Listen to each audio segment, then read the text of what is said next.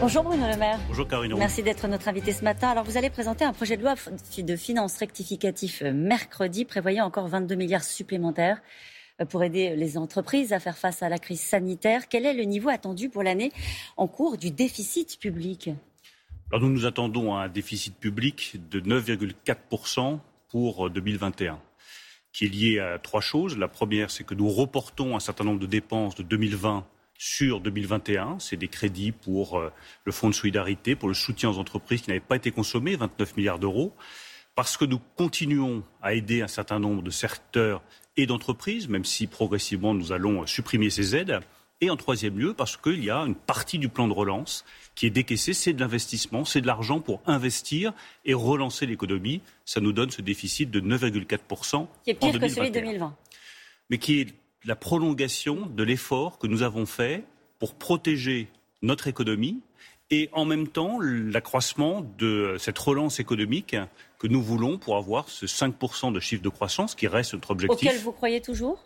Ce n'est pas que je crois, c'est que je suis convaincu que nous ferons 5% de croissance en 2021 et que nous retrouverons au début de l'année 2022 le même niveau de développement économique que celui que nous avions avant crise. Donc nous aurons effacé en un peu plus de deux ans, la crise économique, et retrouver le niveau de croissance que nous avions avant. Je rappelle d'ailleurs, puisque euh, l'INSEE a révisé un certain nombre de ses chiffres, euh, l'INSEE a aussi révisé à la hausse les chiffres de croissance de 2018 et 2019 à 1,9% et 1,8%. C'est la preuve que la politique économique que nous avons conduite avec le président de la République depuis le début du quinquennat est efficace et donne des résultats. La reprise, l'activité au premier trimestre a été un peu en dessous euh, des, prévisions. Quels sont les freins à la croissance que vous n'aviez pas anticipés? Pourquoi ça n'a pas repris aussi fort euh, que vous l'imaginiez? D'abord, c'est une révision mécanique. C'est aussi parce que nous avions eu une récession moins forte euh, en 2020 que nous avons au début de l'année un chiffre qui est moins satisfaisant. Mais il y a deux freins aujourd'hui. C'est d'abord le recrutement. Il y a des difficultés à l'embauche. On le voit dans le secteur de l'hôtellerie, de la restauration. beaucoup de secteurs qui cherchent, ou dans le bâtiment, chez les couvreurs, beaucoup de secteurs qui cherchent des emplois et qu'ils n'arrivent pas à trouver, qu'ils n'arrivent pas à trouver les qualifications dont ils ont besoin. Le deuxième frein, mais qui est un frein conjoncturel. Vous pouvez les aider, pardon, sur le premier frein, vous pouvez les aider? Ah, Bien sûr, avec Elisabeth Borne, on, on, accentue tous les dispositifs de formation, de qualification, pour que ces secteurs aient euh, les employés dont ils ont besoin. Le deuxième frein, c'est le coût des matières premières, ces difficultés d'approvisionnement quand vous cherchez du bois, de l'acier, de l'aluminium, du zinc euh, pour faire justement euh, euh, de la couverture de toit. Vous avez du mal aujourd'hui à trouver et à vous approvisionner. 160 milliards d'euros euh, qu'ont amassé, amassé, les Français pendant euh, cette crise sanitaire. C'est l'épargne des Français. Alors, il n'y aura pas de mesures fiscales euh, pour inciter euh, aux donations. Il n'y aura pas d'incitation ciblée, par exemple, pour favoriser l'achat de produits français.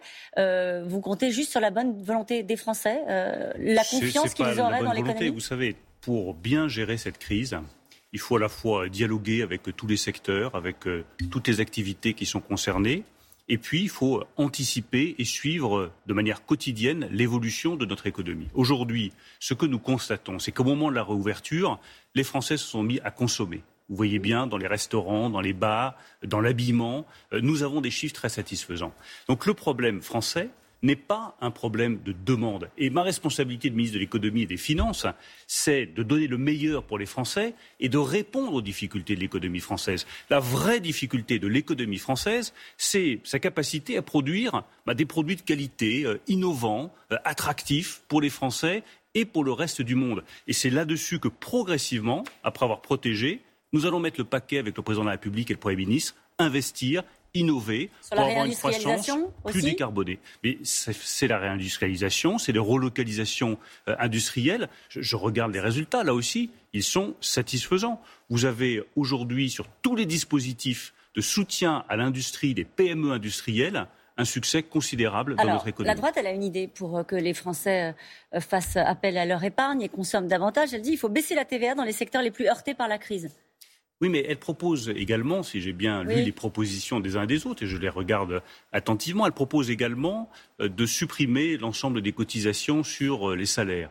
Donc dans le faux, d'un côté, elle dit je vais baisser massivement la TVA, je vais baisser les impôts, et puis de l'autre, elle va supprimer les cotisations sociales, donc elle va être obligée, pour financer les crèches, les hôpitaux, pour financer notre protection sociale, elle va être obligée d'augmenter les impôts. Donc ce que proposent les républicains, c'est de déshabiller Paul pour habiller Jacques ça fait preuve d'une incohérence totale. Et une politique économique d'une grande nation comme la France, c'est pas le concours l'épine de la proposition la plus esbouriffante tous les quatre matins. Ça a commencé Mais oui, ça a commencé. C'est une proposition incohérente sur l'autre.